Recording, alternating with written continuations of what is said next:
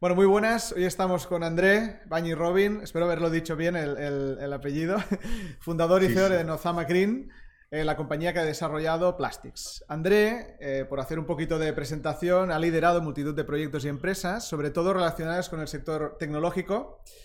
Y viendo su currículum, podríamos definir a André, esto lo defino yo, luego si quieres me corriges también, como un emprendedor inquieto y que has tocado multitud de sectores lo cual en mi opinión es un atributo esencial a la hora de, liderar una empresa, ¿no? André, eh, bienvenido y muchísimas gracias por animarte a la entrevista. Muchas gracias, Edu, por la invitación. Estoy muy agradecido de, poder compartir vivencias eh, propias y empresariales, desde luego, y por supuesto de poder hablar de Nozama y de Plastics. Muchas gracias. Pues antes de meternos ya con, Plastics y todo esto, eh, ¿nos puedes contar un poco más sobre ti? Eh, por conocerte un poco más. Sí, sí. bueno, em, ante todo, eh, soy franco-húngaro eh, y me calificaría como un emprendedor en serie. Em, de hecho, la primera empresa la fundé en, Miami en el 95 con una proyección latinoamericana y después de tener oficinas en Sao Paulo, en Ciudad de México, en Caracas, eh, y en Miami, pues eh, eh, vivir de primera mano el mundo anterior a, este, que era el mundo anterior a, Internet, y luego ya la gran explosión de las .coms. vendí la compañía en el 2000 y la empresa que me compró seis meses después, pues quebró. con ella arrastrando la totalidad del esfuerzo con todo lo que conlleve eh, de los últimos eh, cinco años. Y con esto volví a España, país de mi mujer, eh, donde pues emprendí un camino otra vez en el sector de la tecnología y pude intentar, y digo intentar porque la verdad es que en el 2005 cerré la compañía, pero pude intentar construir una operadora eh, de tres servicios, televisión sobre IP, voz sobre IP y ADSL, desencadenando eh, o contribuyendo a desencadenar la guerra de ADSLs en aquel entonces, eh, también otro acontecimiento histórico esta vez en España. Y desafortunadamente la empresa no era rentable y tenía que cerrarla. Por tanto, patacazo tras patacazo, dos seguidos, era una experiencia sobre 10 años escalofriante. Este, este relato pues lo, lo cuento en el libro eh, he fracasado y qué, eh, ciertamente, mm. eh, donde relato pues también el tercera, la tercera empresa, que era Best TV, que por fin fue un éxito al venderla en el 2010. y Best TV era una empresa que pues, se dedicó a acompañar la transición digital eh, de eh, televisión analógica a la televisión digital terrestre y facilitar la posibilidad de ver la televisión en diferido. Y al haber recibido una patente eh, en relación a la tecnología, decidimos, mi socio y yo, pues venderla en el 2010. Y, y, por fin ya construyendo una cuarta empresa en el sector de Internet of Things, eh, en el sector de la apertura de puerta, empresa que todavía sigue funcionando.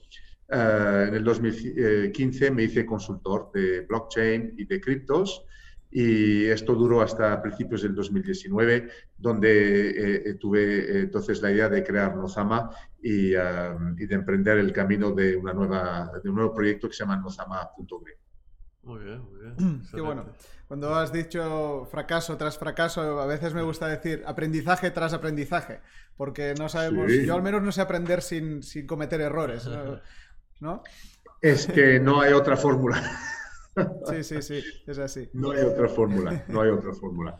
Eh, desde luego el, fracaso es eh, el aprendizaje eh, necesario para poder desarrollar el arte de emprender porque es un arte, no, no es una ciencia exacta. Sin duda. Qué bueno, qué bueno. Bueno, supongo que después de, de todas esas caídas y todas esas eh, levantadas, eh, viene una, bueno, un bagaje, una experiencia y, bueno, una capacidad creativa ¿no? que habrás ido eh, desarrollando en estos últimos años. Voy a hacer la pregunta obvia, ¿qué es Plastics? Bueno, Plastics nació de la ley de la Unión Europea en julio que dice que todo productor de envase tiene que responsabilizarse por la recabación de datos en cuanto a la producción, distribución y recuperación de envases de un solo uso. Y además de esto, eh, tiene la responsabilidad de comunicar al mercado esta información. Entonces, eh, Plastics nació de dos años eh, y medio de experiencia de Nozama, que a su vez nació a principios del 2019 con la visión y el objetivo de ser la mayor empresa de tecnología de sostenibilidad que significa en realidad tres cosas. Eh, la primera, el trazar la emisión de CO2 a lo largo de la cadena de distribución hasta el consumidor final. El CO2 emitido, el CO2 ahorrado, el CO2 emitido y compensado. La segunda, el trazar la recuperación de envases de un solo uso del consumidor final hacia el reciclador, kilogramos de envases recuperados, kilogramos de envases eh, reciclados. Y la tercera, fusionar los flujos de datos en herramientas de marketing que permitan a nuestros clientes demostrar su compromiso con el medio ambiente eh, y así poder eh, confeccionar planes de incentivización y de fidelización con sus clientes finales. Pues en el verano, durante, durante el verano 2021, a raíz de la ley de la Unión Europea, hemos decidido centrarnos en la parte de plástico, centrarnos en la parte de envases y Plastics nació como una solución para eh, los recicladores que ganan eh, sus ingresos mediante dos formas. La primera es la recuperación de residuos eh, que cobran por esta actividad ante municipios, ante empresas privadas.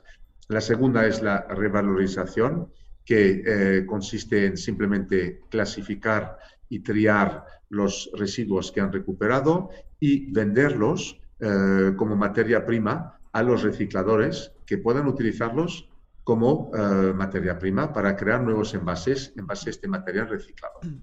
Entonces, eh, Plastics nació para darles una tercera fuente de ingresos que puedan entonces convertir en NFTs sus datos, los datos relacionados con su actividad actual, porque si uno está vendiendo algo, es que lo tiene. No se puede estar vendiendo lo que no se tiene. Y si se vende algo, es que se emite factura. Y si se emite factura, hay que pagar impuestos. Y por lo tanto, es una prueba fehaciente de que un residuo en concreto se haya recuperado del medio ambiente. Por lo tanto, esta es la base de la creación del NFT. Combinarlo, combinarlo con eh, lo que es arte, entonces tenemos ya el superpoder el superpoder de lo que es comunicar un compromiso con el medio ambiente en base a una realidad real, de algo recuperado. ¿Quién lo compra?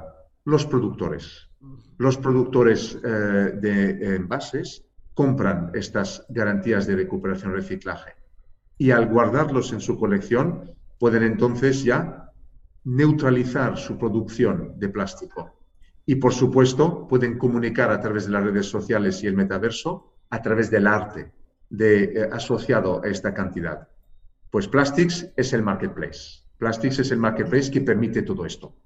Eh, bueno, la pregunta que te iba a hacer a continuación la has, la respuesto perfectamente, así que voy a tratar de, de, salirme un poco del guion y te voy a preguntar, ¿a quién se le ocurre mezclar el NFT, eh, los plásticos, el arte, es decir, la, creatividad eh, no tiene límites, pero en este caso me parece que, sorprende. Y a ver de qué manera eh, puedes transmitirla a estos televidentes que nos están viendo ahora mismo, cómo combinar eso y cómo demostrar realmente que, detrás de ese NFT realmente hay un, contenedor o no sé cómo, cómo lo enmarcáis esto.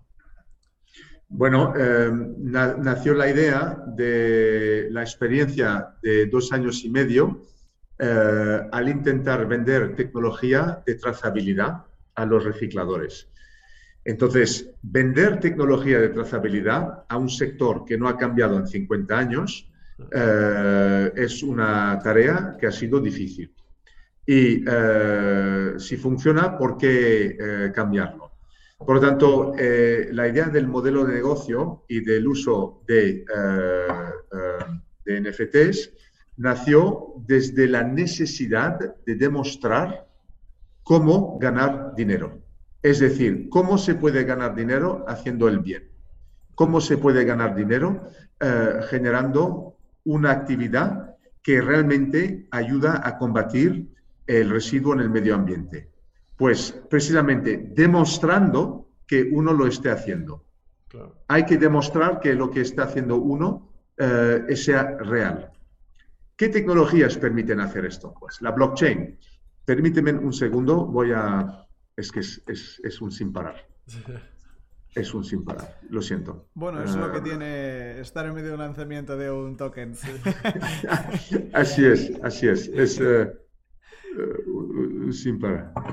Perfecto. Pues entonces, el demostrar que la actividad esté haciéndose bien es la clave de todo. Crear un nuevo instrumento que permite a cualquiera en el planeta demostrar que se está recogiendo envases y que no acaben en el medio ambiente es lo que permite la tecnología de blockchain. Pero venderla es imposible porque eh, uno está operando y no va a gastar dinero, a pesar de que la idea será la transparencia. Porque al fin y al cabo, eh, el corazón de cada ciudadano está por la mañana, cuando está expuesto a lo que es el cambio climático, eh, las desgracias sociales, las desgracias climatológicas, todo, todo, todo, quiere hacer un cambio, quiere hacer que las cosas funcionen. Em, que todo se pueda solucionar. Pero al mediodía, ¿qué pasa? Pues que el día a día, la operatividad, eh, aterriza el, sentimiento en, el pragmatismo. Y al final del día te encuentras con hay que pagar facturas, hay que pagar la hipoteca y tienes que sobrevivir. Entonces, cualquier intento de cambiar tu conducta eh, ha sido casi en balde. ¿Cómo vas a hacerlo? Incentivizando, hay que incentivizar a las empresas que te ofrecen los productos. Estas empresas que te ofrecen los productos tienen que tener los medios para que tú compres sus productos en relación a otros productos. ¿Cómo poder hacer esto? Pues que demuestren que están tomando las medidas necesarias para cuidar tu planeta, que están tomando las medidas necesarias para elegir el bien. ¿Y cómo vas tú, estando en tu vorágine de actividad, estar seguro de que lo están haciendo bien? Pues quieres comprobarlo. ¿Y cómo lo vas a comprobar? A través del NFT, si una empresa está comunicando visualmente a través del arte que está adquiriendo, por ejemplo, por ejemplo, 100 toneladas de polipropileno, tú puedes mirar el NFT, de dónde han venido, de dónde se recogieron, qué día se recogieron y puedes decir, es seguro que se recogieron. Por lo tanto, yo confío en esta empresa. Por lo tanto, voy a comprar eh, de esta empresa, porque esta empresa realmente me está demostrando que han recuperado esto. Entonces la empresa vincula una actividad positiva para el medio ambiente conmigo y yo reacciono. Y si reacciono, reacciono con mi elección de comprar el producto o el servicio. Esto es el poder del NFT. Si fuera blockchain solo, un número, no tengo una relación afectiva con un número tengo una relación afectiva con el arte. El arte arregado en el número. Y por lo tanto, yo como empresa enseño en mi colección 100 toneladas recuperadas del medio ambiente, del artista desconocido, del artista senegalés, del artista conocido, y yo como consumidor veo este artista o un artista senegalés en un país en vía de desarrollo que está haciendo un esfuerzo para cuidar el planeta, yo me relaciono con esta empresa. Veo un artista famoso eh, que está eh, asociando su imagen a 100 toneladas de polipropileno, yo me asocio a esta empresa. Esto es el poder del NFT. Yo, eh, por un poco por hacer un poco reflexión de lo que estás diciendo, al final estáis agregando una nueva capa en el mercado. Es decir, por una manera, antes el residuo no valía nada, ¿no? Porque realmente un residuo era un residuo. Después empezó a valer algo porque la tecnología permitió reciclarlo, revalorizarlo y darle un uso, ¿no? Eh, por ejemplo, pues yo qué sé, se pueden recoger plásticos, convertirlos en pellets y, hacer, ¿no? y hacer nuevas botellas de plástico. O también con algunos metales. Y ahora vosotros le metéis una capa más que es la garantía de que todo eso se está haciendo, se puede comercializar. Entiendo que se podría explicar, garantías de reciclado, podría ser eh, lo que estamos comprando y vendiendo. Absolutamente, pero eh, Edu, pondría dos capas más. Y de ahí es la revolución del NFT. La primera capa que tú has dicho es la revolución de blockchain, la garantía de recuperación y de reciclaje. Hmm. Total, porque yo puedo entonces eh, hurgar hasta el punto de origen y saber de dónde ha venido esto, esta información y asegurarme de que esta, este material ha sido recuperado. Pero no voy a vincularme afectivamente, emocionalmente, energéticamente con un dato. El NFT permite asociar al arte, el NFT permite generar ingresos para artistas y convertir lo que ha nacido en el arte y en la música, que es el NFT, en algo útil. Es decir, un NFT utilitario. Es decir, un NFT en el cual yo puedo relacionarme con el arte, pero a la vez yo sé que está arraigado en una realidad de recuperación de envases. Y yo sé que esta realidad es totalmente comprobable.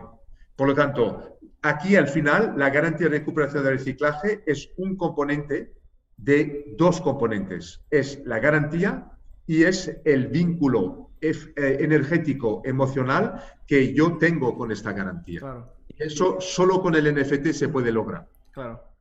Yo, así, em, eh, este fin de semana estaba, estaba viendo un programa de televisión de, cómo... no tiene nada que ver, pero ahora veréis que sí que tiene que ver, ¿eh?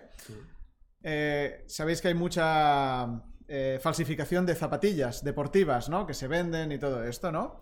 Y había un momento del programa en el que eh, aduanas, que había parado unas zapatillas que habían llegado, le, nos explicaba al reportero que ellos lo que hacen es enviar unas fotos al fabricante, el fabricante dice, sí, sí, son nuestras, y entonces les dice que las destruyan, ¿no? Evidentemente, aduanas va a destruir.